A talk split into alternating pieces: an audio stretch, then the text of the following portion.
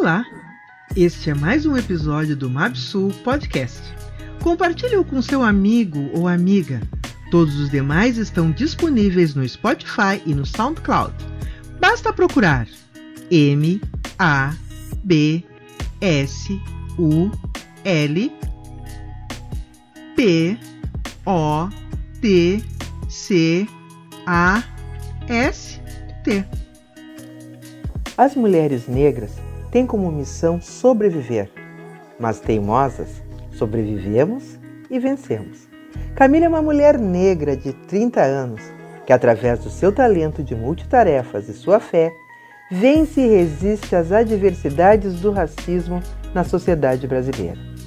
Oriunda de uma família que viveu na periferia de Pelotas, Camila relata neste podcast como trabalha, cuida de si e dos seus além de descrever o seu orgulho de ser resiliente e potência em todo e qualquer espaço.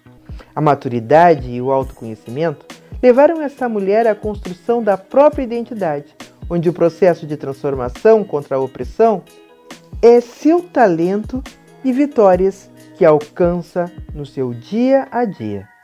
Ouça esse podcast e se encante com a história de uma família de 11 irmãos repleta de lutas e vitórias. Olá, Camila.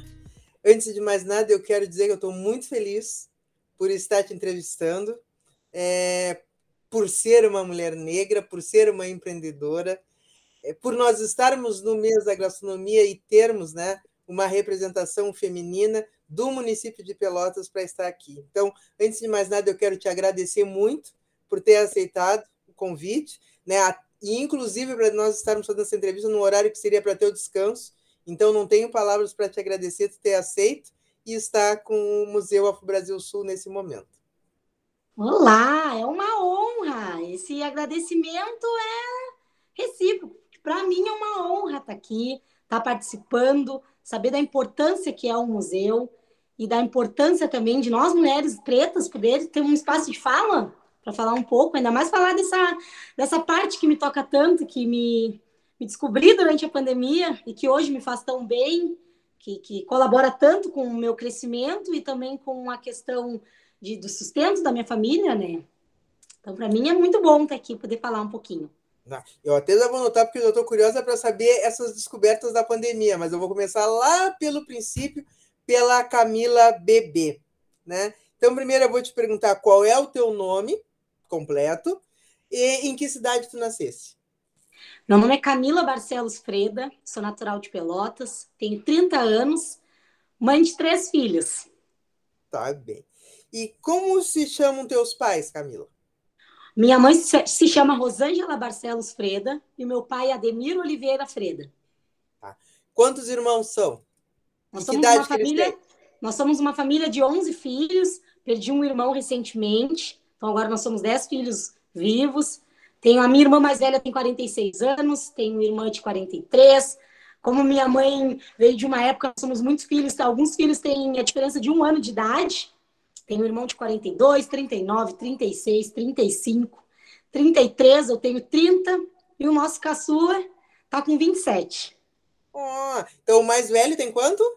46. Fez e agora. E o mais moço? 27. 27. E tu nessa posição toda, em que posição nascesse? Eu Qual sou é? a mais nova das meninas. Ah, sou são a quantas penúltima. Meninas? Tá. São quantas meninas e quantos meninos? Cinco meninas e seis meninos. Hum. E agora, então, eu quero que tu me conte um pouco sobre a tua infância. A Nessa minha... história toda desses, desses muitos irmãos. E conta um pouco sobre a mãe também, como foi para criar todos eles. A né? minha infância dentro da região que vocês nasceram. Quero te ouvir. A minha infância foi uma infância muito boa, muito lúdica. Tive uma mãe que, apesar de todas as dificuldades para criar 11 filhos, uma mãe solo, né?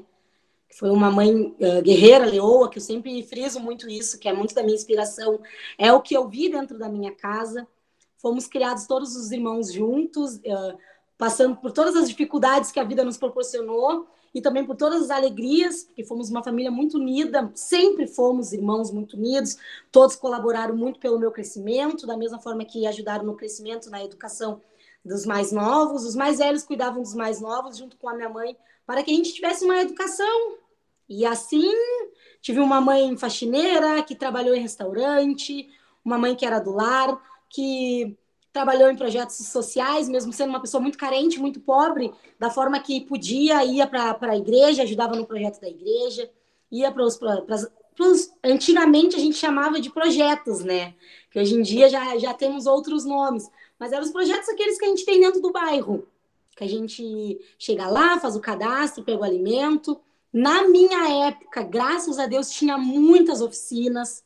Fui uma, uma criança que aprendi a fazer muito artesanato, muita coisa, porque dentro de cada projeto que a gente participava, além deles nos dar o alimento, eles queriam nos dar uma forma de, de ganhar um dinheiro algum dia.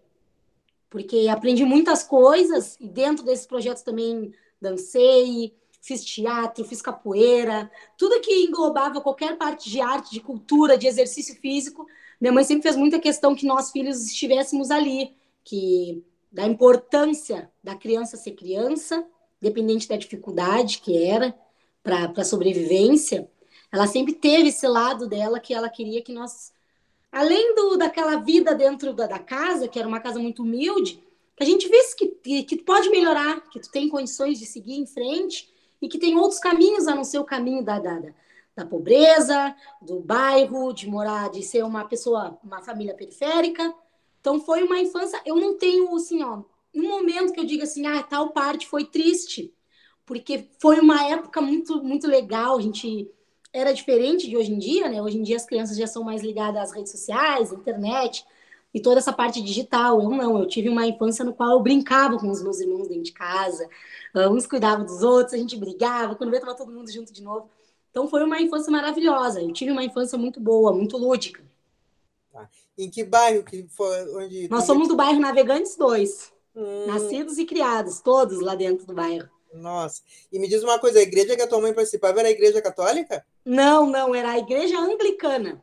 Hum. Nós éramos de um projeto da igreja anglicana, totalmente diferente, né, do que a gente vê. Uma, era uma incubadora de uma igreja que tinha num bairro próximo, que eles davam, faziam sopão, e a minha mãe virou voluntária para ajudar, da mesma forma que eles nos davam o alimento, ela ajudava na preparação toda, ela ajudava na questão de limpeza do espaço. E lá a gente também tinha a oportunidade de passar o dia fazendo as atividades, fazendo, participando de todos os projetos que tinham. Dentro dessa igreja também, esse local onde a gente estava, tinha uma escola infantil.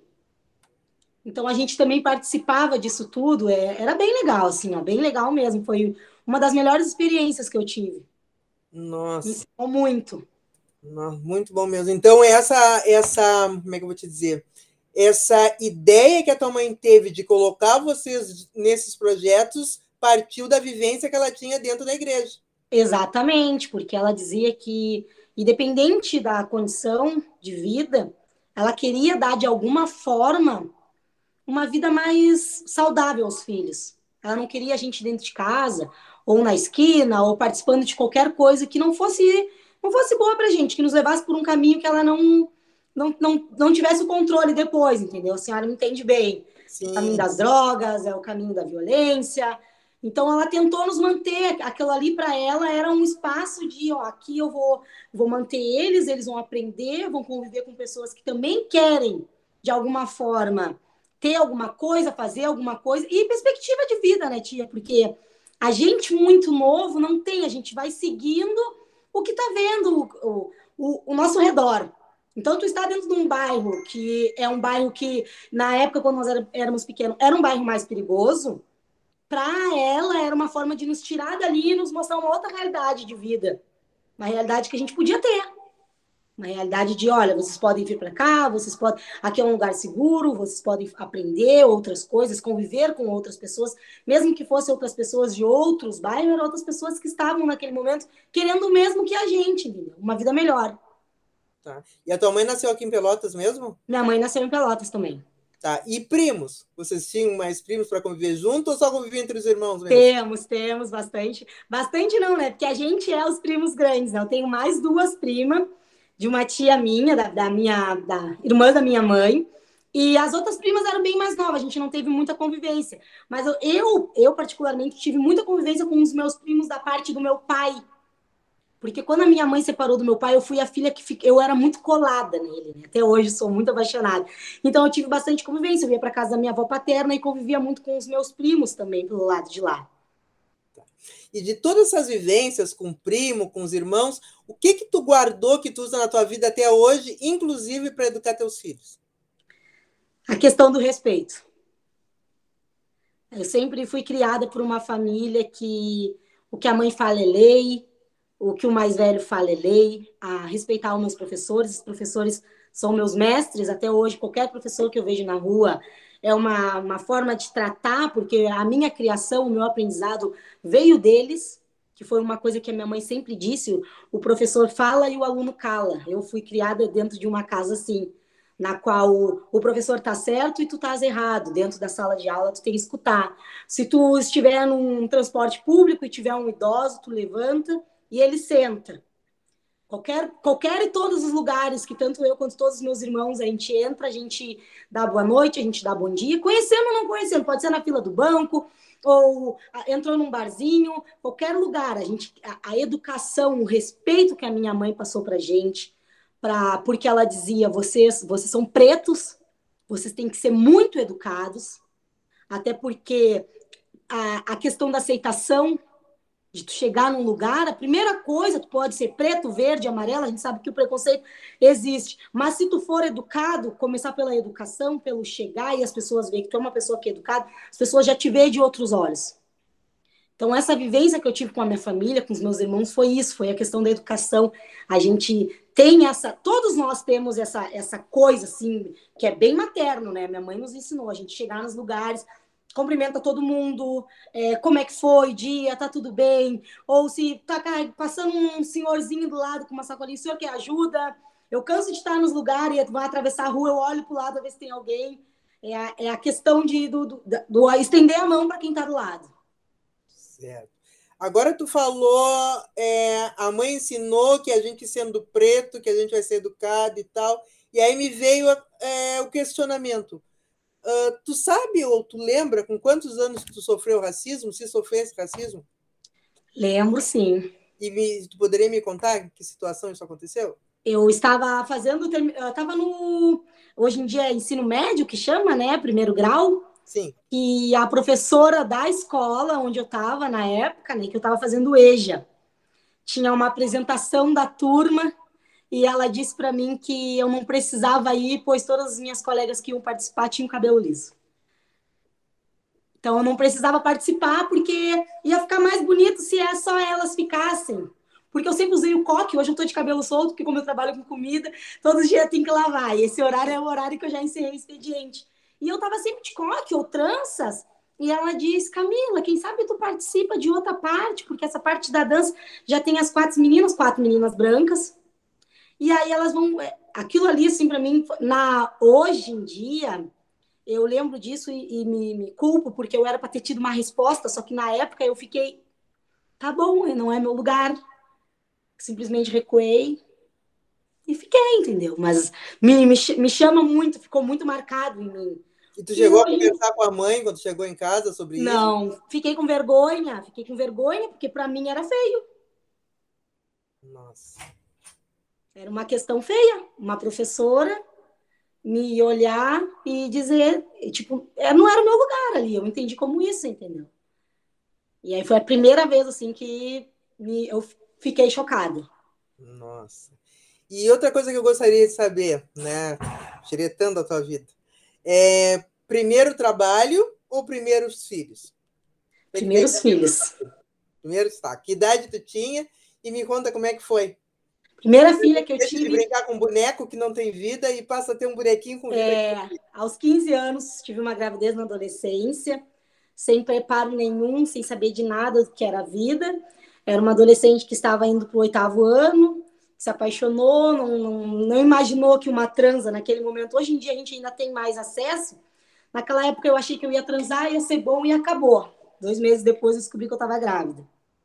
Então fui uma, tive uma gravidez na adolescência, na qual depois de ali, dali tive que mudar, me tornar mulher, né? Me fazer mulher, porque hoje em dia, com 15 anos, eu não acredito que ninguém seja mulher com 15 anos. Mas eu tive que me tornar mulher para criar minha filha. E me conta como foi, como é que foi a reação da família, como é que foi a reação da mãe? Foi o maior susto do mundo. Acredito que até hoje a minha mãe não tenha passado por uma experiência tão perturbadora assim. Foi para aquilo ali para ela naquele momento, foi a sensação de o que que eu fiz de errado, eu, eu ensinei, eu eduquei, por que, por que comigo? Por que comigo? Uh, tive total apoio, nunca parei de estudar. Minhas irmãs me ajudavam. Uh, morei com uma irmã na época que me acolheu, que disse: Olha, tu, tu está grávida, tu não está condenada à morte. Que me ensinou muito, que foi a Fábio, que me acolheu, que me botou dentro da casa dela, que cuidava da Isa para mim para a escola eu não precisei parar de estudar, que hoje em dia é diferente, né? A gente vê a realidade de muitas meninas que tiveram que parar de estudar, que param a vida, porque não tem uma, uma, um acolhimento da família. E às vezes a gente não pode julgar, porque às vezes realmente a família não tem condições. Na época a gente não, não era nem a questão financeira que eu digo de condições. Eu falo da, da questão psicológica. Porque é uma vida, é um filho que está vindo ali, é uma estrutura totalmente diferente. Uma menina de 15 anos. E que conselho tu daria para as meninas que hoje estão com 14, 15 anos e que ainda não têm um filho? Eu dou o conselho, né? Porque hoje eu tenho uma filha de 15 anos. Eu Muito bem, agora nós já temos... Exatamente, dou para ela e para todas as as minhas. Eu sou tia, né? Hoje ela se chama Tia Camila, para todas as minhas sobrinhas postiças. Eu acho que não é o momento, entendeu? Eu acho que a gente tem que ter estrutura que, principalmente psicológica, porque a depressão é um mal do século, principalmente para os adolescentes. Isso os estudos mostram hoje em dia que eles, ele, pós-pandemia principalmente, né? Pós não, porque a gente ainda se mantém, mas é que hoje já tem muito mais coisas liberadas. A pandemia ajudou muito dos nossos jovens, tirou deles o direito de estar na rua, de viver. São dois anos, o pessoal que, que tinha 11 anos quando começou, passou aqueles dois anos que é do fervo, de estar sentado na esquina com os colegas, de viver, de... trancado.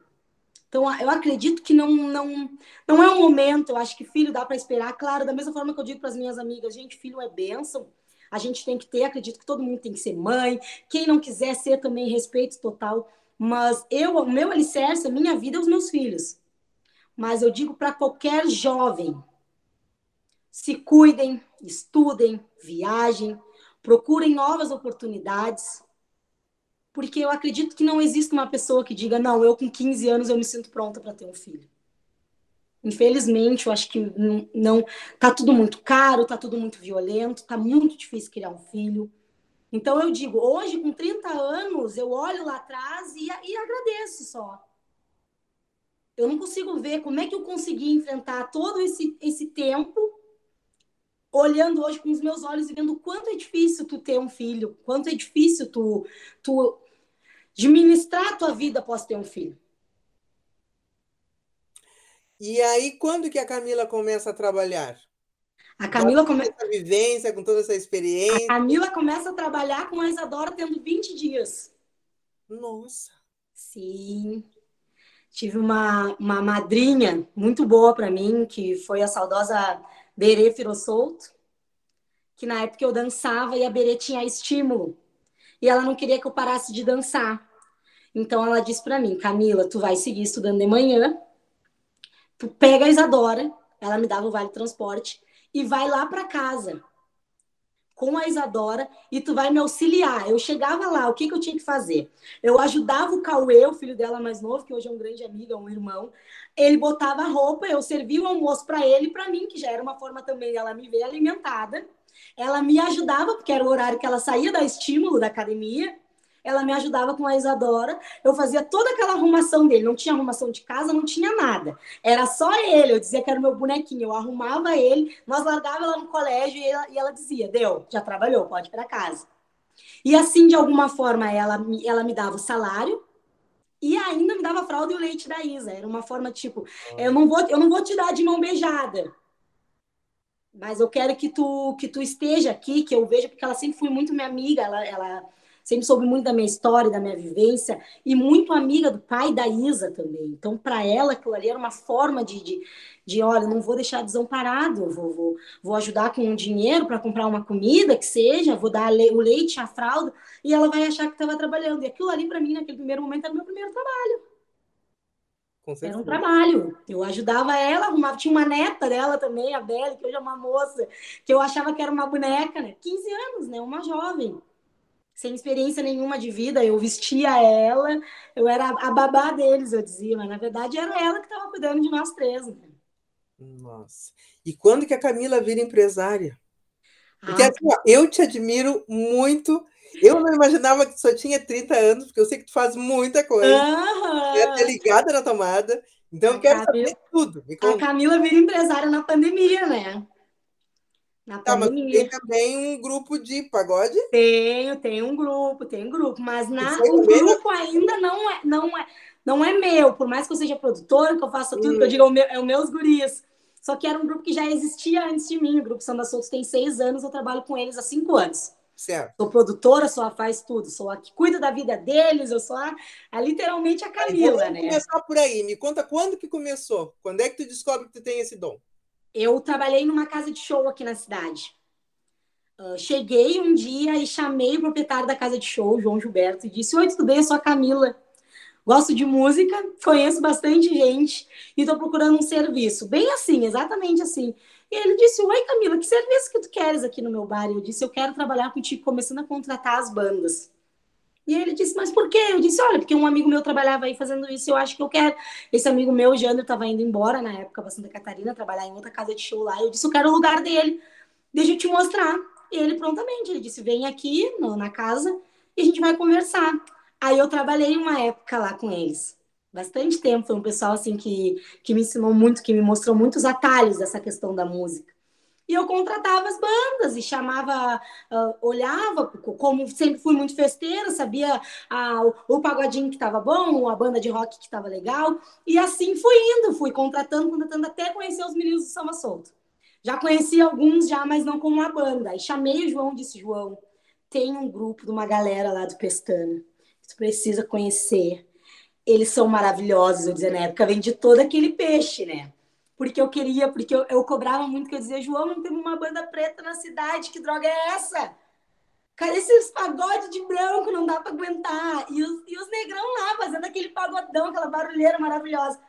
Pronto, ele me deu a oportunidade de botar os guris na casa. Foi tiro e queda. Ele olhou e disse: Quero eles aqui vitalício, vamos seguir. Até hoje os guris tocam lá bastante, duas, três vezes no mês. E dali, um dos meninos da banda disse: Bah, Camila, a gente está precisando de uma produtora. Eu nem imaginava o que, que era. E eu disse: Não, eu não. Eu, já, eu dava aula nas academias. Eu tinha duas academias que dava aula, trabalhava no João, cuidava de filho, era uma vida muito corrida. E dava aula tinha um filho só infantil. Tinha um filho só nessa época? Duas. Nossa. Já tinha as duas, já. Então, o que acontece? É, é a, a, verdadeira mãe solo que quer dar tudo para os filhos, né? Então, eu tenho que trabalhar, né? Interessa. Assim, saindo do João, assumir a responsabilidade de vender os guris. Totalmente, sim, eu não sabia nem como é que, por onde começar. Chamei um amigo meu que fiz na época que trabalhava lá na casa de show e disse para ele: Olha, uh, tu tens como me dar os contatos dos lugares para onde tu vende a banda? Prontamente, sabe? Um anjo na minha vida. Ele me mandou uma lista e disse: Tu te apresenta, faz uma foto legal dos guris, me deu todo o norte, mostra trabalho deles e vende. E eu fui. Olha, fui perceber. Tá, mas e, e preço? Valor para cobrar? Como é que tu descobrisse? Eles já tinham um valor fixo. Hum. Que eu achava na época um absurdo. Era pouco? Pouquíssimo. Para a qualidade da banda, era, eu dizia assim, é só para estar tá tocando mesmo na noite. Até vamos fazer um parêntese. Dá para viver de música em Pelotas, tendo tantos grupos de, de música e por conta disso a, os bares e empresas explorarem essas pessoas? Dá para viver, dependendo da vida que tu quer levar. Tem muito disso, né? Uh, tu quer viver com quanto? Olha, eu quero viver com um salário mínimo. Tá ótimo, tu vai ganhar mais do que um salário mínimo. Olha, eu quero ganhar 10 mil por mês. Tu vai trabalhar com a música e tu vai vender marmita. Tu entendeu? É, é muito do que o que, que tu tá buscando para ti. Eu tenho músicos que vivem só da música. E eu tenho músicos que trabalham durante o dia, eu tenho músicos que, que são professores também de música, independente da banda. Porque o que, que acontece? A banda hoje em dia se tornou uma das maiores bandas da cidade. Então a gente tem muita procura de show. É uma banda que faz 28 shows mês. Tem noites mesmo, sexta-feira agora. Sexta não, sábado. Sexta a gente toca duas, sábado a gente toca três shows. Domingo mais um. Então dá para viver, tranquilo. Só que como a gente tem muito, a gente, a gente quer muito, né? A gente quer Quer ter o carro, quer ter a casa, quer pagar as contas, quer ter uma qualidade de vida boa, uma casa quer boa. e merece. Exatamente. Tá e hoje em dia a gente sabe que se tu seguir por uma via só, infelizmente, é difícil.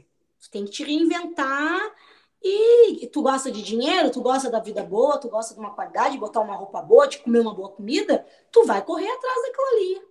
E é exatamente o que eu digo. A banda é um salário muito bom, te ajuda muito, mas se tu quer mais do que aquilo, tu vai arranjar outra, outra proposta de trabalho, porque a banda não te ocupa tempo. Os shows são de uma hora e quarenta. Normalmente é à noite. Então, se tu quiser ter um trabalho durante o dia, tu vai ter. Vai acontecer de alguma noite tu tocar das três às, às quatro e quarenta e no outro dia tu vai estar cansado. Com certeza vai. Com certeza vai, mas aí é os prós e contras, né? Tudo, a vida é assim mesmo. Da mesma forma que tu vai trabalhar um final de semana e vai ganhar o salário de uma pessoa que está trabalhando numa loja ou num comércio. Ou... E aí tu para e pensa, pô, mas eu trabalhei três dias e recebi o que o meu amigo lá trabalha 30. Então é o que eu digo, dá, dá para viver, entendeu? É uma, é uma coisa que não Claro, tem que trabalhar, né? Tem que trabalhar muito, a gente grava material, a gente ensaia, a gente corre atrás, trabalha muito com mídia, trabalha muito com a questão digital, que é muito importante também. Que é o que vai te dando valor, né? É como se fosse fazendo cursos. Vai fazendo curso, vai te aperfeiçoando e o teu valor vai mudando, vai mudando, até tu chegar naquilo que tu quer. A gente tá, a gente tá no caminho. É isso que eu ia te perguntar. Então, tu trabalha também com a formação paralela. Tu vai, vai te especializando mais e conhecendo mais. Exatamente, exatamente. Tanto eu quanto todos eles. Eles fazem aula fora, da, fora do ensaio da banda duas vezes na semana, eles fazem aula também em escolas de músicas, eles procuram bastante, porque uh, a questão do, do de tu te profissionalizar te valoriza. E aí, então, existem cursos aqui em Pelotas ou é feito. Existem, existem escolas de músicas maravilhosas aqui que estão conceituadas já na qual tu pode fazer uma aula de canto, uma aula de percussão, ou fazer uma aula de harmonia. Tem, tá, a cidade está muito forte nessa, nesse lado. Tá. E aí, tem, então, tem tempo para ser mãe, tem tempo para ser produtora cultural e tem tempo para trabalhar com gastronomia? Vamos para essa parte agora que eu quero saber quando começou. Ter tempo não tem, né? Mas a gente dá um jeito. Tem dias que eu deito e choro de dor nas pernas, que eu digo, meu Deus, eu tô em pé desde as oito da manhã, em pé, né? Porque das seis e meia às oito a gente arruma as crianças, leva para a escola e faz tudo. Aí às oito tu vai para a cozinha. E eu sou a pessoa que não sei parar, né? Eu entrou pedido mesmo. Eu comecei a semana já graças ao meu bom Deus e aos meus guias com 62 pedidos. Hoje é segunda-feira. E eu queria já fazer esses 62 hoje eu não, eu não aprendi a descansar. Eu acredito que nós mulheres, principalmente mulheres pretas, não nos ensinaram a descansar, a gente não se permite o descanso. É muito difícil para mim, depois de tudo que eu fiz durante o dia, os filhos de banho tomado, a casa limpa para começar o dia, o próximo dia que vem. É muito difícil para mim me deitar e saber, olha, esse momento é meu. Eu não aprendi a descansar. Não, agora eu, eu parei para pensar e tu tens razão, a gente não aprendeu a descansar. Não, a gente só aprendeu a trabalhar. Aprendeu a trabalhar. Trabalhar, arrumar a casa, dar conta de tudo, deixar tudo pronto, as roupas dobradas, a cama esticada. A gente não aprendeu. Eu nunca escutei assim, olha, nesse dia aqui, tu senta e descansa. Não, eu nunca escutei isso de ninguém. Nossa. Tá, e teus filhos te ajudam? Muito. Hum. Muito. A minha mais velha, Isa, é meu alicerce, faz tudo, é o meu faz tudo, assim, me ajuda muito. Não gosta da questão da gastronomia, não gosta.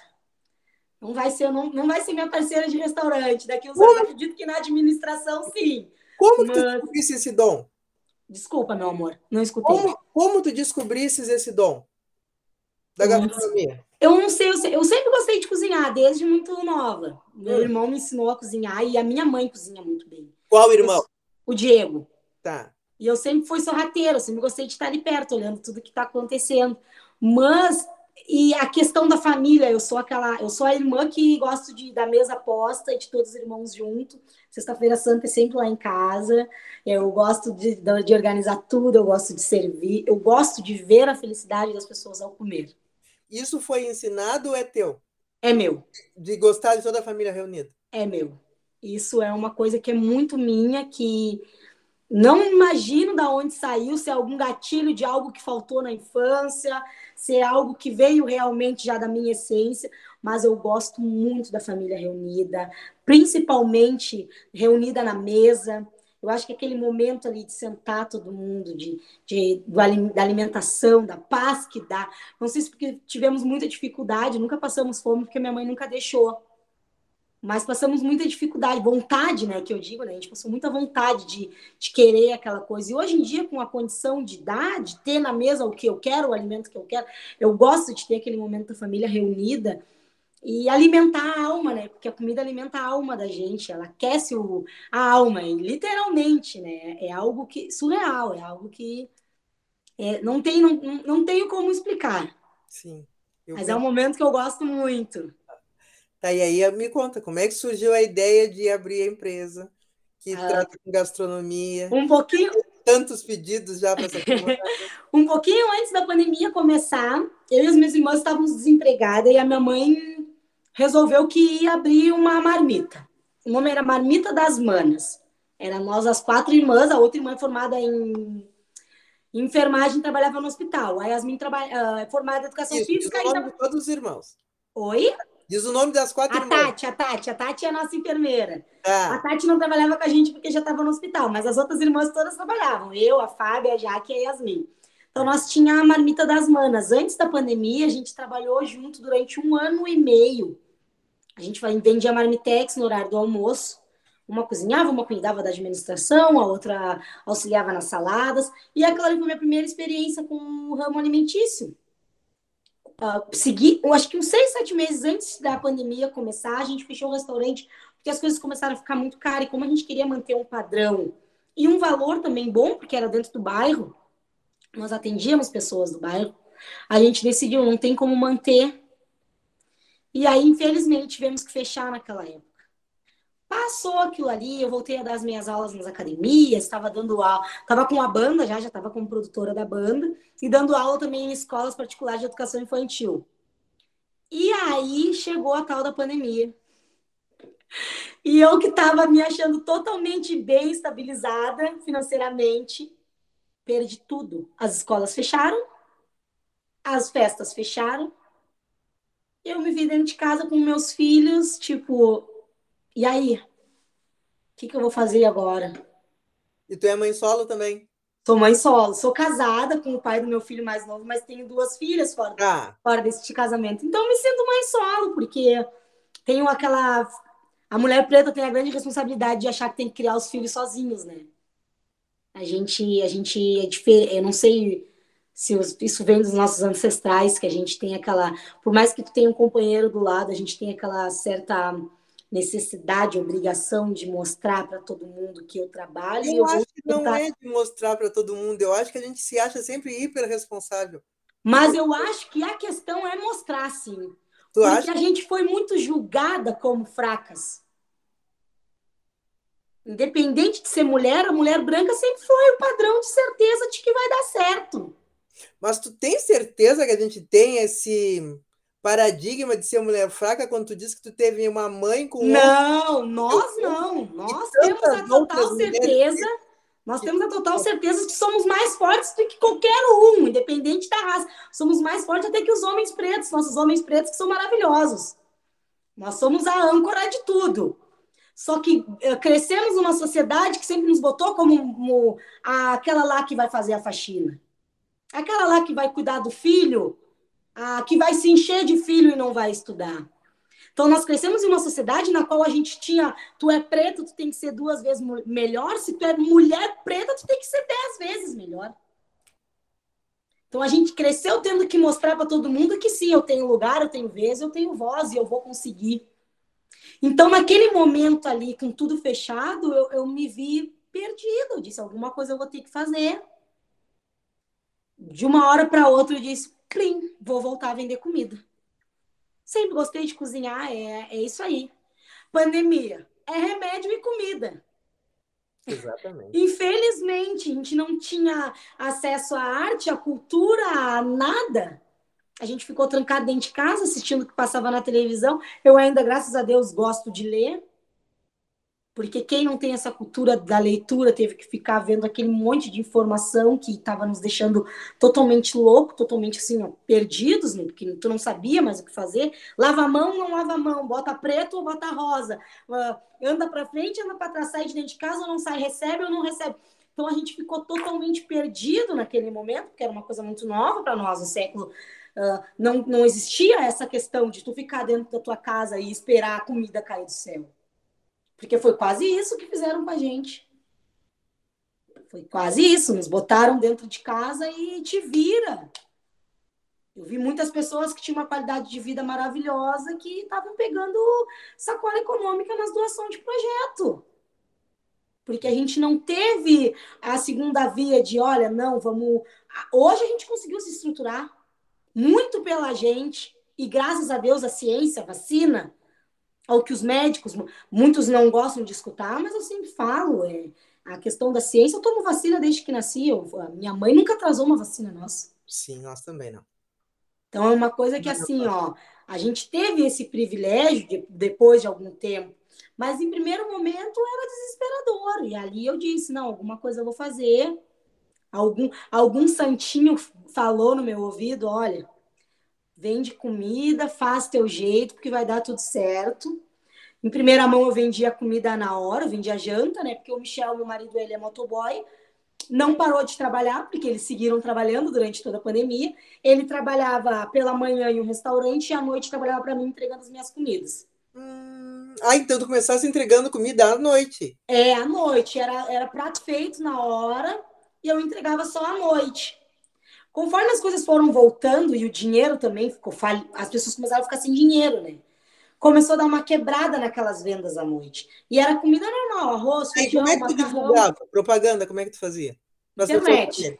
Sempre fui uma rata da internet, sempre divulguei tudo ali e era aquela pessoa que chamava e mostrava, as pessoas às vezes nem estavam afim de escutar. Eu dizia, oi, tudo bem, tô vendendo marmita quando estiver precisando, faço panqueca, faço almôndega, tem porção. Tava sempre tentando, às vezes o goela abaixo, às vezes as pessoas deviam olhar, poxa, de novo essa guria chamando. Mas estava lá, tentando. Pós isso, fui pro meio-dia. Não queria mais trabalhar à noite, achava perigoso. O Michel saía para entregar, eu já ficava pensando, ah, será que vão pagar? Será que vão assaltar? Será que... Tá, cancelei. Vou em, pro meio. Em que área que tu mora? Aqui eu moro no Fátima. Tá. E aí fazia entrega na cidade toda? Na cidade, é, fazia em tudo. O Michel era aquela pessoa que dizia: tá vendendo, vamos embora. Ai, que bom. É, embora. E aí eu já achava aquilo ali muito, muito puxado, porque não, não, não, não, às vezes não valia a pena, acabava perdendo, porque cozinhava e não saía. Não tinha ainda a questão da administração. Hoje eu já sei bem como fazer, por onde ir, para não perder nada de alimento, tudo certinho. Tá, mas fizesse curso, lesse. É, Leio muito, tenho vários e-books que eu compro sobre a questão da gastronomia. Agora está nos meus planos fazer a faculdade. Jamais imaginei dizer isso, estou te falando em primeira mão. Maravilha. Tá na hora, quero muito fazer. Independente de ser uma pessoa que hoje quero muito isso e amanhã não quero mais, porque eu sou um muito da vida, é muito da, do que a onda me leva. Algum dia mais nós vamos estar falando, eu vou estar trabalhando num navio, vendendo a minha arte. Pode acontecer, porque sempre fui assim, sempre eu sou muito daquilo que está me fazendo feliz. Está fazendo feliz, então vou seguir. Não tá, acabou.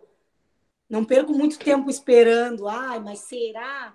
Mas ah, isso. Não, eu não, não sou o tipo de pessoa que tenho medo de arriscar, tenho medo do novo. Não, eu gosto do novo. O novo me fascina. Eu gosto do que está me fazendo bem, do que.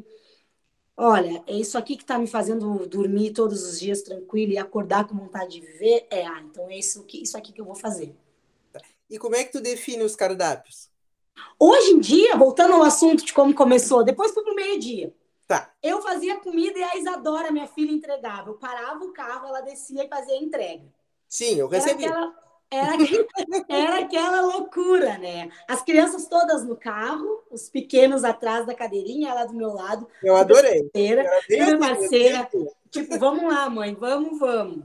Começou a ficar tudo muito caro. A inflação está acabando com o nosso país.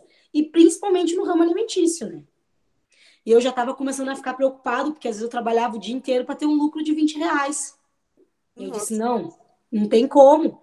Tava desistindo já, já tava, tinha dias que eu já não abria, aí comecei segunda, quarta e sexta, aí já trabalhava triste já, porque eu não sabia como é que ia ser. Conversei com meu marido e disse, amor, vou, vou cancelar, as coisas estão voltando, vou ver se eu arranjo umas academias para dar aula. E sei lá, vovô. Aí, aí assim, tá, eu vou, vou no detalhe, tá? Para adquirir esses produtos, tu ia na Ceasa, gastava muito em energia elétrica, ou gastava muito em gás. Como é que tu fazia? Não, eu, eu, compro, eu só eu vou atrás de promoções, eu tenho lugares certos, eu sou muito chata com essa questão da comida. Eu gosto de, de ter a certeza de que eu estou oferecendo uma qualidade muito. Ah, a qualidade, exatamente a qualidade que eu ofereceria para os meus. Eu procuro sempre o melhor lugar para comprar carne. Claro, a gente sabe que hoje em dia a realidade está muito ruim pela questão do, dos, dos, altos valores.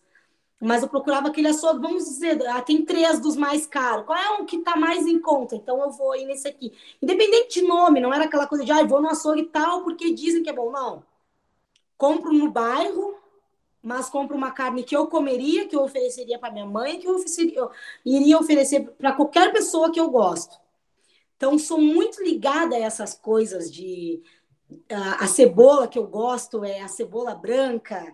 Eu não uso uh, molho industrial, eu gosto de preparar o meu molho no mixer, eu boto tudo no forno, eu asso as coisas ali, depois eu bato.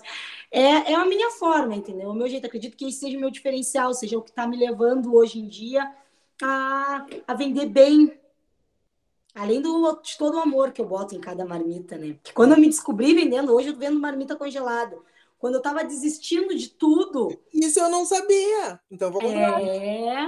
Hum. Quando, quando, eu estava desistindo de tudo, porque já não estava mais conseguindo manter, me passou no, no, Instagram, na rede social, olhando, me passou marmitas congelada Criciúma. Disse, gente, marmita congelada, sempre fui totalmente contra alimentação congelada. Liguei para uma amiga minha que é Nutri e disse: Olha, tô com, assim, ó, tô com um problemão, preciso de uma ajuda tua posso ir aí? Ela disse, ah, o que, que houve? Quer mudar a alimentação? Eu disse, não, quero saber como é que funciona para me trabalhar com marmita congelada, qual é o valor nutricional, vai manter a proteína, vai manter todas as vitaminas do alimento. Tu me explica lá prontamente, me explicou tudinho, me ensinou todas as questões de datas, quanto tempo dura a cenoura congelada, quanto tempo dura a carne, se a carne é de res, se a carne é de porco, se é frango, tudinho. E eu, no outro dia, com os troquinhos que eu tinha guardado, comprei tudo e disse, hoje a partir de hoje, eu vendo só marmita congelada.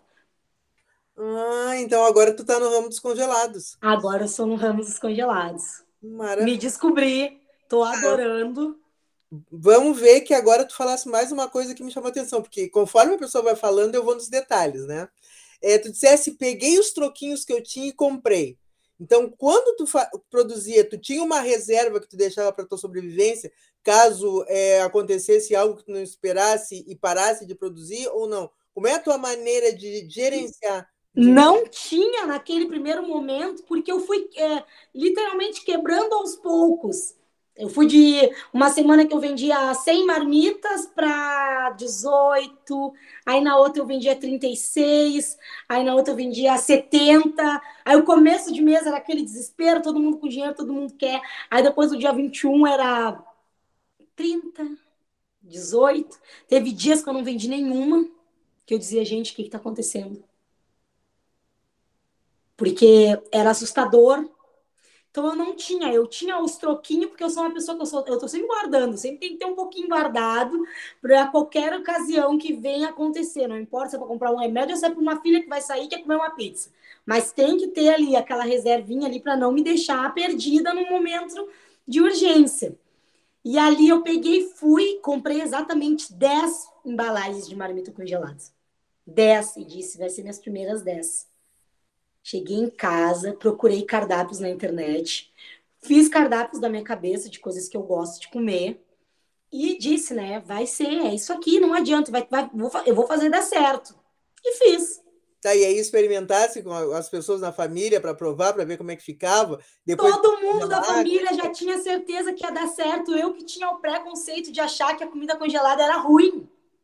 Pela questão de cozinhar e querer tudo prontinho na hora.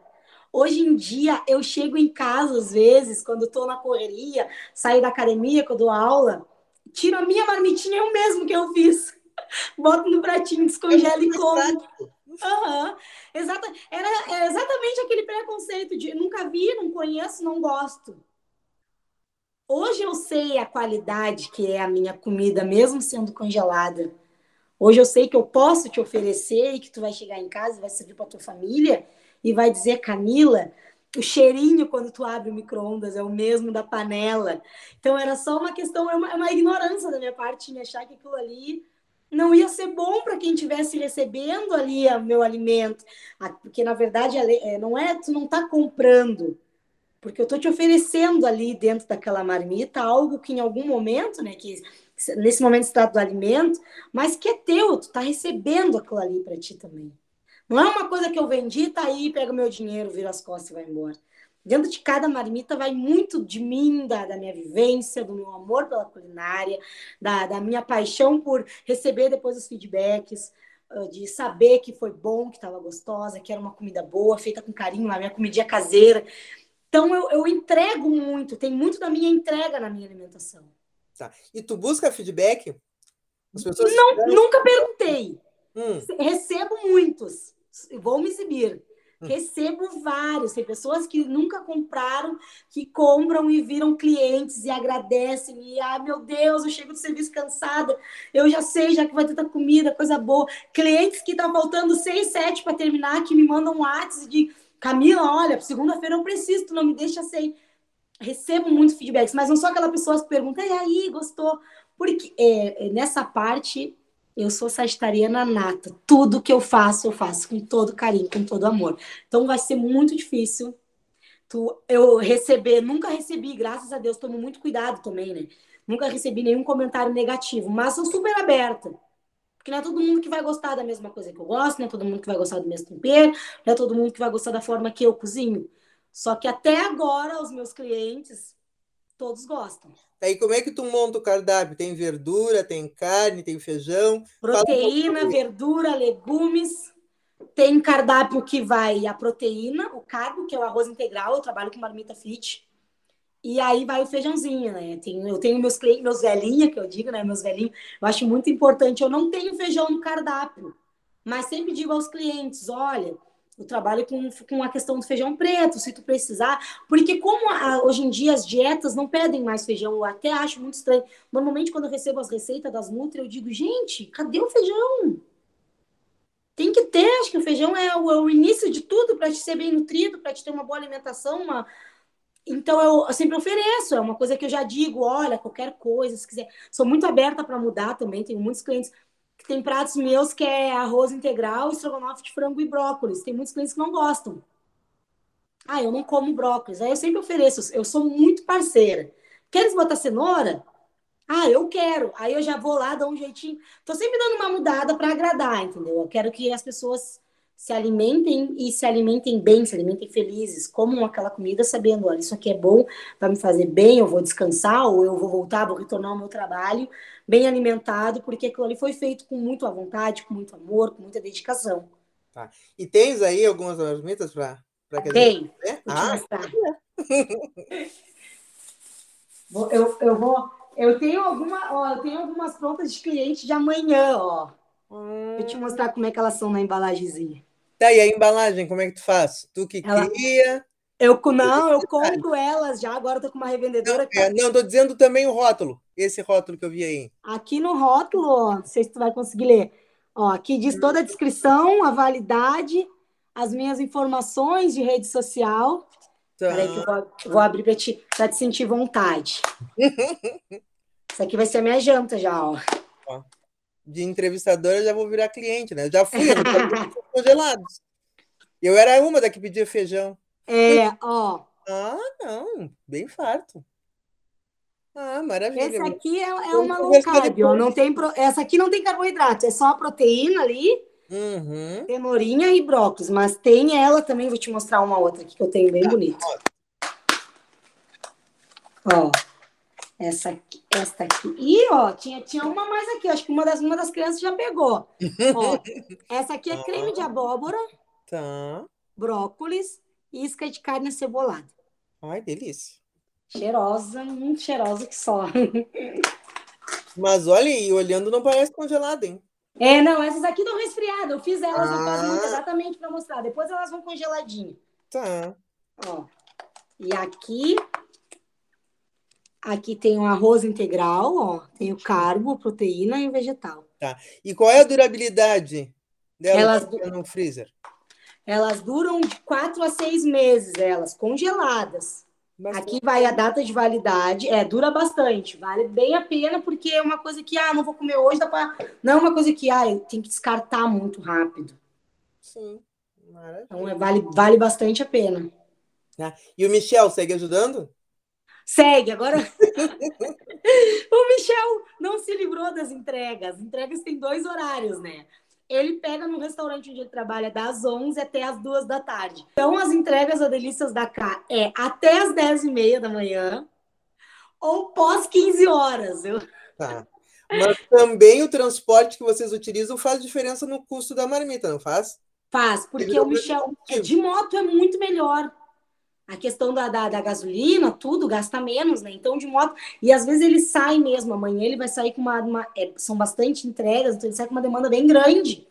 Amanhã ele vai sair com quase 60 marmitas numa ida só. Maravilha. Muito. Então, é. Então é. E ele, ele gosta, ele gosta. Eu arranjei um parceiro assim, ó, nessa questão de. Não, deixa eu perguntar primeiro, que era o que eu ia perguntar agora. Eu quero que tu me descreva Michel na tua Ah, vida. Escreveu o Michel na minha vida. O. Michel, Michel é o, ele, como eu posso te explicar, ele veio para me desacelerar.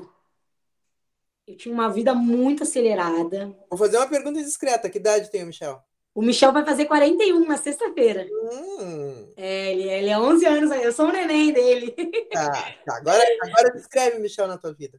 O Michel, na minha vida, é uma pessoa que chegou para me desacelerar daquela vida que eu tinha, muito festeira, muito de estar na rua, muito de a vida é hoje. Eu não sei se eu vou estar aqui amanhã, penso bastante nisso, mas agora ele me ensinou muito de que a gente sabe que não vai, se não vai estar aqui amanhã, mas dá para viver um pouquinho mais devagar, dá para dar uma, uma pisada no freio, não precisa viver como se fosse o último dia. O Michel é o cara mais velho que me ensina muito, que conversa muito comigo e que fala muito das vivências dele e de todas as vezes que quebrou a cara tentando fazer alguma coisa e de não desistir. Ele sempre diz isso para mim. Ele diz que a vida é feita de oportunidades, que a gente tem que sempre, ele sempre fala isso, a gente tem que agarrar as oportunidades a nós dada, mas também não esquecer que às vezes fecha uma porta, abre uma janela, ou fechou a porta da frente, tem uma porta do lado, ou tu corre lá atrás e vai. É um parceirão, somos sócios na banda, né? Porque ele é da banda também, ele é o nosso diretor, ele é o dono da banda. Então, eu sou funcionária do meu marido, que é assim, ó, é complicadérrimo, mas sempre deu tudo certo. E ele é um, é um paizão, sabe? É um paizão, é um, é um assim, eu me supero muito todos os dias que eu vejo, até porque hoje em dia a gente sabe, né, que a gente quando começa a ficar com uma pessoa, conhecer uma pessoa, a vivência da pessoa antes de ti vem, vem carregada, né? As pessoas falam muito e comentam muito do que foi, e comigo ele é uma pessoa que assim, ó, é, não tenho que, o que reclamar. Ele é um pai que eu nunca precisei ficar uma noite acordada, até quando eu amamentava, ele era o cara que botava o bem no meu seio para me poder descansar. Então é um parceirão, entendeu? É literalmente o homem da minha vida que eu falo, sabe? É aquela pessoa que eu jamais imaginei que eu teria, que eu jamais imaginei que eu dizia, não vou mais casar, vou ficar solteira, você a, a solteirona convicta, aquela que vai para as festas e não quer ninguém. E de uma hora para outra a vida me pregou aquela peça assim, não, para aí, vou te mostrar como é que é. E a gente tá junto, junto há cinco anos já. Somos bem parecidos em bastante coisas e muito diferente em outras. O Michel toca na banda, não go e, e não gosta de noite. É só pro trabalho, eu gosto bastante da noite. Que instrumento Michel- que ele toca? Oi? Que instrumento que ele toca? Ele toca pandeiro e canta. Puxa, pandeiro é difícil. Toca a bandeira e canta. Mas é aquela pessoa assim que veio para mudar literalmente, sabe? Eu nem imaginava. Às vezes eu olho assim para ele e digo: "Nossa, tu é tu mesmo, é". Ah, então a empresária de sucesso também ama. Ama, ama muito. Tem um grande companheiro. Tenho. A empresária de sucesso é uma grande apaixonada, né? Pela vida, pela arte, pelos filhos, pela família, pela cozinha, né? Que é muito importante. E é, eu sou uma, uma eterna apaixonada pela vida, gosto de tudo que me faz bem, de tudo que faz bem aos outros também. Eu gosto, eu sou muito de a minha oração eu sempre peço para que as pessoas que eu amo sejam felizes e saudáveis e as pessoas que eles amam também. Porque a gente, a gente ama, eu amo muito a minha família e sei que a minha família também tem a família deles, que também amam muito. E sempre quando peço, peço exatamente isso, para para mim estar tá feliz, eu quero que eles estejam felizes. Se para eles estarem felizes, os companheiros, os, os filhos, a outra família tem que estar tá feliz. Então, eu sempre sou muito dessa questão, assim, eu quero todo mundo bem, eu quero para o grupo inteiro estar em harmonia. Tá. E agora falando né, de harmonia, de família, vocês estão em 10 irmãos, vocês conseguem se reunir todos? Às vezes. É, é difícil. Bom. É difícil, porque tem um irmão, tem um irmão que mora em Porto Alegre, né, que é o Tyson, e tem o Felipe, que mora em Santa Catarina. Hum. Então é, é, é, a gente se junta, a gente se junta. Sempre que dá, a gente se junta. O Felipe teve aí, nos visitou agora tem um mês. Eu tive lá em março, ele veio em maio nos ver. A gente se reuniu todo mundo lá em casa, mas é porque os compromissos também da vida. Um trabalha até às oito, outro trabalha até às quatro, outro trabalha de noite, mas a gente é muito ligado, é mensagem direto, é, todo mundo, oi, mano, tá bem? Oi, mana, tá bem? Tá precisando de alguma coisa? As crianças também. A gente sempre se manteve muito ligados uns aos outros. Acredito que essa questão da minha mãe nos manter todos juntos fez com que nós fôssemos muito unidos. Eu digo, a gente tá todo mundo ainda colado no mesmo cordão umbilical, não nasceu um de cada vez. Parece que nós nascemos todos juntos e temos aquela necessidade de estarmos juntos, de, de saber se estamos bem se, e, e se manter perto um dos outros. Que características que tu tem que tu consegue te ver como a tua mãe? Ah, muito guerreira. Hum, isso eu achei. Muito, muito, assim, muito de, tem muita coisa que eu faço assim que eu olho e digo, isso aqui que eu estou fazendo, ela vai se orgulhar porque ela também fez. E assim, ó, eu vou voltar numa coisa que não tem a ver com gastronomia, né? Mas tem a ver contigo, tem a ver com a tua mãe, porque foi uma coisa que para mim foi muito marcante. É, a tua mãe é uma pessoa simples, né? Tu tem um irmão famoso, eu te considero também uma mulher é famosa, e a tua mãe não perdeu a simplicidade. É, eu sei de muitos anos que ela esteve ajudando, ajudando no bairro, ajudando as crianças, e chegou um momento em que ela foi sequestrada. Exatamente. Queria que tu me contasse como foi esse momento e se a tua mãe mudou depois disso. Porque eu acho que ela não achava que isso fosse possível acontecer. Com exatamente, exatamente. Foi um momento muito delicado para nossa família, um momento de muita dor. Acredito que para todos nós, o dia mais difícil da nossa Foi um vida. Susto. Todo mundo a gente viu uh, de uma hora para outra a gente perder, exatamente escapar entre os dedos a nossa maior joia, a nossa preciosidade, sem saber o que ia acontecer, sem saber que, o, que, que, a, o que, que partia dali. Minha mãe gostava de morar dentro do bairro, fez uma casa para ela dentro do bairro. Na criança de que não, não vai acontecer nada comigo, eu sigo sendo a mesma pessoa, eu sigo ajudando nos meus projetos sociais, eu conheço todo mundo. Então ela não, não aquilo ali para ela, eu acredito que tenha sido a maior mágoa da vida, porque ela não esperava. Minha mãe, a minha mãe é uma pessoa muito simples, é uma pessoa que gosta de estar dentro do bairro, gosta de ajudar. A gente até deu uma freada nela legal depois desse acontecimento, porque acredito que tem que ter um cuidado maior, principalmente com ela, e até porque é traumatizante, né? Uma coisa que traumatizou muito ela. Ela não mudou nada. Ela segue a mesma coisa. A gente briga com ela porque ela não pode andar sozinha. A gente briga com ela de que tem que ter mais cuidado. Que hoje em dia a gente viu que tem muita gente ruim. Sim. Que, que independente, que o mundo não é essa beleza assim que a gente olha e, e somos imbatíveis e com ela não vai acontecer nada. A gente teve a prova viva de que foi, uma, foi um caso isolado, mas foi uma coisa que mexeu muito com todos nós, né? E que também nos serviu como alerta graças a Deus, eles estão todos presos, cumprindo pela lei, tem que cumprir. Não desejo mal a ninguém, nenhum deles, Por bastante tempo eu tinha, assim, não podia nem pensar, eu queria que todos eles morressem, eu queria que a vida deles acabasse pela situação que eles tinham colocado a minha mãe. Hoje em dia não, hoje em dia eu, graças a Deus, estou mais tranquila, agradeço muito, muito aos meus guias de luz por, por terem achado ela, por eles não ter feito mal nenhum a ela e também por ela ter uma cabeça boa de conseguir seguir. Eu, não, eu acho que eu não conseguiria seguir, eu, Camila, não conseguiria seguir. Ela é tranquila, ela escuta a música dela, ela tá sempre rodeada dos netos, dos filhos. Não tem muita amizade, minha mãe é uma pessoa que não tem amizade, as amizades dela, acho que por ter, sido, ter tido uma vida muito sofrida, uma vida de muita batalha e de criar os filhos, os amigos dela são nós, somos nós. Que idade tá a mãe? A minha mãe tá com 62. Tá nova. É, bem jovem. Os amigos dela somos, somos nós, os filhos, somos os, os, os genros, os netos.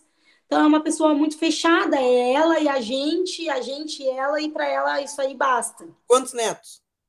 Ih, um monte. Já nem até me perdi as contas já. Ah, eu tenho três, minha irmã tem dois. Deixa eu ver, três, cinco, nove, seis, mais um que tá vindo agora, sete, oito. Ó, um, bota uns 20 aí. Bota uns 20. Nossa, maravilha. Tá aí, conseguiram já reunir toda a família? Deve Reunimos, de vez em quando a gente reúne, de vez em quando a gente consegue reunir todo mundo. É uma, assim, ó, é um show, é uma festa. Muita comida, né? Bastante, bastante. Muita comida sempre. Sempre eu, sempre eu lá, no, no, providenciando tudo. Ah, bom, a gente vai se encaminhar para o final, mas mais de uma vez eu ouvi tu falar e anotei aqui graças aos meus guias. Porque a gente vence por conta da nossa origem, da nossa ancestralidade, né? Por várias vezes tu falou da mãe. A gente vence também e nos ajuda a ter um bom companheiro, ter bons filhos, mas a fé também faz diferença. Então, eu tu falasse um pouco de religião. O que é a religião, né? Que espaço que ela ocupa na tua vida se tu quiser é, falar um pouco mais, quando que tu consegue perceber a importância da religião e essa importância dos guias, dos teus guias, que tu já falasse mais de uma vez. Então, eu sou, eu sou, eu sou devota às religiões de matriz africana, eu sou da Umbanda, eu fui criada dentro da Umbanda. Teve um momento da minha vida, um momento que a minha mãe foi dos projetos da igreja, que ela se tornou missionária da igreja. Ela é missionária da igreja anglicana, mas a gente ia na igreja domingo e sexta-feira a gente ia para a terreira, bater tambor, bater cabeça e agradecer. Então, sou de uma família que, que, que tem muita fé, eu sou movida à fé, acredito que sem fé a gente não é nada. Tenho os meus santos dentro da minha casa, com a minha velhinha sempre acesa. Sou uma pessoa que oro, amo, estou sempre rezando, peço muito, agradeço muito. Às vezes meus amigos estão doentes ou vão fazer um concurso eu vou lá, boto o um nomezinho, boto embaixo da minha santinha, peço minha mãe e mãe já proteger. Tem uma fé assim, ó, inabalável. Às vezes eu dou risada eu digo para as gurias, gente, eu não sou mãe de santo, gente. Porque às vezes acontece das minhas amigas, dos amigos me chamarem, ai, olha, nega, bato assim, assim, assim, acende uma vela no teu congá e pede para teus guias, por favor. E eu sou exatamente essa pessoa, eu sou a pessoa que vou lá, que acendo a vela, que rezo, que bato a minha cabeça no meu congá que agradeço muito pela vida da minha mãe, pela vida dos meus filhos, por hoje a gente não passar mais dificuldade. Acredito que a minha fé e a fé da minha mãe também, de todos os meus irmãos, nos ajudou muito nisso, nos ajudou na questão de ter mais esperança, de, de crer num mundo melhor, de saber que aquela vela acesa ali tem um poder incomparável de nos guiar por um caminho bom, que aquela vela acesa vai acalmar o teu coração em um momento triste que quando tu baixa ali a tua cabeça e pede pro, pro, pro teu santo, tu pede papai Oxalá, ou que tem alguém doente, eu acendo uma vela como e peço, por favor, eu quero a cura, eu quero o perdão. Eu acredito muito nessa questão de que a fé da gente, a forma que a gente encaminha a nossa fé na vida, muda muito. Até nos momentos difíceis, que às vezes eu paro e penso que eu digo, eu não tenho, eu tenho muito mais a agradecer do que pedir aos meus guias de luz, muito mais a agradecer mesmo. Mas às vezes a gente também tem um pedido para fazer. E eu vou lá na encruzilhada, e se eu tiver que levar uma champanhe, eu levo minhas velas, eu levo as minhas flores, e eu peço e peço com a certeza de que vai dar certo e dá certo. Eu nunca, eu nunca em momento nenhum da minha vida me vi abandonada, me vi em um lugar de que eu não iria sair, porque eu sabia que atrás de mim, dos meus lados, na minha frente, na minha cabeça e no meu coração, eu tenho os meus guias. E eles sempre me mantêm em um lugar que me faz vencer. Que lindo, Camila. Eu acho por isso mesmo que tu é uma vitoriosa. Porque eu acho que a fé é que não nos deixa cair. A gente vive numa cidade, né? Tu contasse um primeiro momento em que tu sofresse racismo. Mas a gente passa por isso muitas vezes, os nossos filhos passam por isso, e se não fosse a fé, eu acho que a gente ia desistir. Ah, com ela certeza. Que, ela que nos fortalece e faz a gente, até por vezes, chorar, e às vezes pelos nossos filhos ou pelas pessoas que a gente ama, né, é, sofrerem, mas também faz a gente levantar e, e seguir. Seguir. É. Seguir em frente. E aí, vamos agora fazer uma conexão, né? Porque aqui eu estou representando o Museu Afro Brasil Sul, né? Que é um museu virtual e que, por ser virtual, ele pode estar em todos os lugares. Então, eu queria que tu me dissesse é, o que que tu pensa sobre o Museu Afro Brasil Sul, se ele vai fazer diferença para essa cidade onde nós estamos. Queria que tu falasse um pouquinho sobre o Museu Afro Brasil Sul já faz a diferença, ele não vai fazer, ele já faz essa oportunidade de termos pessoas pretas nas suas diversas funções, podendo ter um lugar de fala, um lugar onde a gente senta, onde a gente conversa, onde a gente fala das nossas vivências, experiências, é algo benéfico demais, é algo que nos engrandece, que nos faz querer ter a oportunidade de estar aqui, de conversar contigo, de falar para mais pessoas verem, porque aqui a gente está entre nós duas. Mas a partir daqui é uma imensidão de gente que vai ter oportunidade. Acho que é, sim, ó, é necessário, necessário, exatamente, a palavra é essa. Bom, e o Museu Afro Brasil Sul, uma das funções dele foi registrar essas memórias, né? Isso que a gente está fazendo aqui, contar a história, a nossa história pregressa, porque muitos de nós sabemos que nós somos originários de escravizados, mas são escravizados que a gente não sabe de onde veio. E aí, buscando as suas raízes, as suas origens, e ver o que, que a gente, a forma como a gente age, como a gente vê o mundo, enquanto resultado de uma herança. Que essa herança, né, especialmente para nós que somos de pele preta, ela não está no dinheiro e sim na forma de agir e de reagir, que é a tua forma, por exemplo, de agir, né? Exatamente. E aí eu vou para a última pergunta, então, te uhum. perguntando o que que a Camila está deixando de herança para o mundo. A Camila está deixando de herança para o mundo? Oh, essa é uma, uma, uma, pergunta bem difícil aí. Eu acredito que eu estou deixando para o mundo a certeza de que a gente pode melhorar cada dia. Eu, eu falo muito disso, eu falo que a gente tem a oportunidade de todos os dias de se reinventar, de ser melhor, de ver o erro do outro, as falhas, as nossas falhas e mudar. Acredito que eu estou deixando para o mundo filhos totalmente preparados para enfrentar qualquer tipo de preconceito com a cabeça erguida. Estou deixando os filhos que vão lutar muito pelo meio ambiente, filhos que sabem da importância do ser preto, que a nossa história é contada por pessoas brancas, a nossa história não foi contada pela gente preta. A gente aprendeu no colégio a história contada por um povo branco que escreveu. E eu deixo para meus filhos a ideia de que somos reis, somos descendentes de reis e rainhas, e que o nosso povo, independente dos olhares dos, dos maldosos, é um povo batalhador, é um povo que luta, é um povo que merece estar em todos os lugares, principalmente nos melhores lugares. Eu acredito que o que eu estou deixando para o mundo é essa certeza, essa informação de que a gente está aqui para ser melhor todos os dias, dentro das nossas falhas, dos nossos acertos, mas que temos a condição de seguir, de nos reinventar, de andar um passo de cada vez, de vez em quando dar dois passos para trás para impulsionar e dar dez para frente.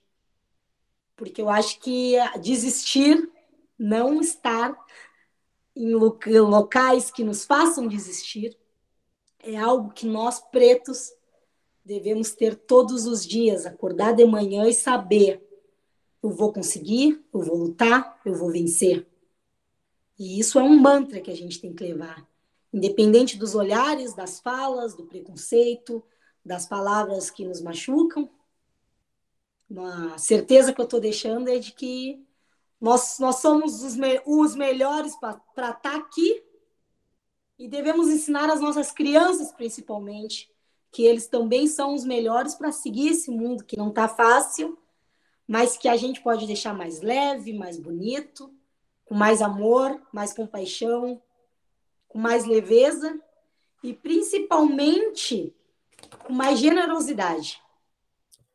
E aí, a Camila, de origem humilde, de 11 irmãos, que segue na batalha por melhores dias, eu peço um último conselho para as mulheres que não têm, de repente, tanta garra nesse momento, que passam por dificuldades e que estão ou te vendo ou te ouvindo é, o conselho que tu tem para dar do que fugir e o que buscar. O que fugir? Do que fugir e o que buscar. A gente tem que fugir principalmente dos relacionamentos abusivos. Não importa se é familiar, se é um relacionamento conjugal, temos que fugir daquele lugar que nos calam, que não acreditam na gente daqueles lugares, dos lugares que nos colocam como segunda opção. Nós, mulheres pretas, nós somos a primeira opção em tudo. Nós temos que estar à frente de tudo sempre. E não importa se tu vai começar vendendo o teu docinho na tua cozinha que tem um fogãozinho de duas bocas, ou se tu vai começar numa grande empresa. Nós temos que fugir de tudo aquilo que nos dá medo, não somos mulheres mais pretas que temos que sentir medo de nada. Nós somos capazes, nós somos grandiosas, nós somos mulheres fortes, muito fortes. E os nossos nossos filhos precisam nos ver forte, principalmente psicologicamente, com uma cabeça boa, com uma cabeça forte. Então fugir de todo lugar que te entristece, que te machuca, daquilo que te bota para baixo e tentar sempre seguir em frente. Tá, então, o que buscar? Buscar bastante sabedoria, buscar mais educação. Acredito que a educação é a alma de tudo na vida da gente. Quanto mais tu souber, mais curiosa tu for para as coisas boas, cursos, links, revista, buscar sempre ser uma pessoa melhor, generosa, olhar para o lado e ver que às vezes tem uma mulher preta que não está conseguindo e que a gente pode estender a mão. E mesmo que a gente não estenda a mão presencialmente, tu pode chamar aquela mulher preta e dizer para ela que ela vai conseguir e que tu estás ali para auxiliar ela, nem seja com uma palavra de carinho. Buscar mais oportunidades. Às vezes a gente se, se anula muito em achar que não pode fazer aquilo que não deve fazer. Não, a gente pode fazer, a gente deve, a gente tem que botar a boca no trombone e mostrar que a gente é capaz. E buscar amor. A mulher preta tem que saber que a gente pode ser amada e que a gente sim deve ser amada. Pelos nossos companheiros, pelos nossos filhos, pelos nossos amigos, pela nossa família. A gente tem que saber que somos merecedoras de muito amor muito carinho e todo o cuidado do mundo. A gente merece isso, a gente tem que buscar se sentir bem consigo mesma. Não importa se é colocando uma trança, ou se é alisando o cabelo, ou se tu vai usar o teu break, se aquilo ali tá te fazendo bem, busca aquilo. Se o estudo tá te fazendo bem, busca aquilo. Ah, mas eu não, não gosto, eu gosto de correr na rua. Vai lá, corre, tira cinco minutos do teu dia. Aquilo ali tá te fazendo bem, busca aquilo. A gente tem que, a gente tem que aprender que a gente pode correr atrás e que a gente pode entrar em qualquer lugar e, se, e mesmo que não queiram nos ver naquele lugar, a gente tem que buscar estar onde quer estar. É importante a mulher preta saber que não existe o lugar dela tá ou não. A gente tem que se colocar onde a gente quer estar. Nossa, obrigado, Camila. Mais uma vez eu te agradeço muito, né? Eu que agradeço. Já te admirava, continuo te admirando ainda mais. Hum. E peço a Deus que te dê muita saúde. Amém. Perseverança, muito sucesso E aí, depois que terminar a entrevista, já vou encomendar. Ah. As bolitas congeladas, porque eu sou uma consumidora. E é o que deixa a nossa vida mais prática, né? É, facilita bastante. É Ainda mais a gente que está sempre correndo, que faz isso, que faz aquilo, que não para. É. Quando para para descansar, né?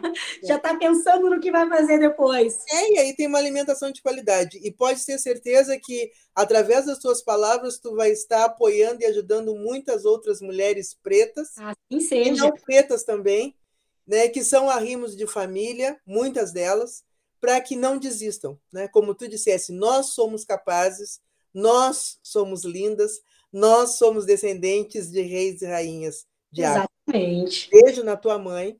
Obrigada. Tá? Ela é a, a matriz de tudo isso, né, de grande sabedoria.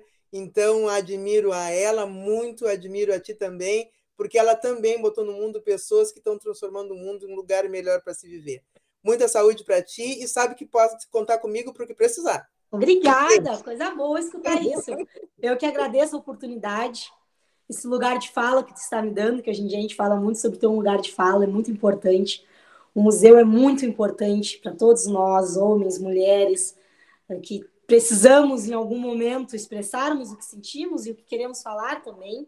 Então, agradeço imensamente. Saiba que tu vai estar na minha oração, tu e toda a tua família, como sempre estiveram. Eu estou sempre pedindo bastante saúde, porque eu acredito que se a gente tiver saúde, a gente consegue correr atrás de tudo que falta na vida da gente. Agradecer a oportunidade de falar um pouco da minha história. E também agradecer a ti por ser tão maravilhosa e nos dar a oportunidade de falar, porque hoje em dia são poucas pessoas que conseguem olhar para o outro lado e pensar em dar uma oportunidade para alguém falar. E isso que tu faz é muito grandioso. Porque ter essa oportunidade de vir aqui falar um pouco dos meus filhos, da minha família, da minha trajetória, da minha história, se não fosse por ti, pela tua oportunidade, por me chamar e acreditar em mim, não seria possível. Tu é uma grande rainha, eu sempre faço questão de te falar isso. Tá louco. E pessoas que olham os outros e têm a sensibilidade de querer dar a oportunidade no dia de hoje, que a gente vive num mundo tão mesquinha, são grandes pessoas. Obrigado. Tu é uma grande pessoa. Muito obrigado. Mas é aquilo, né? Nada a gente traz sozinho, a gente é herança.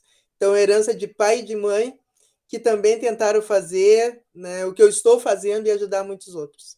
Mas obrigado, então, por existires e te desejo muita saúde e muito sucesso na vida. Muito obrigada.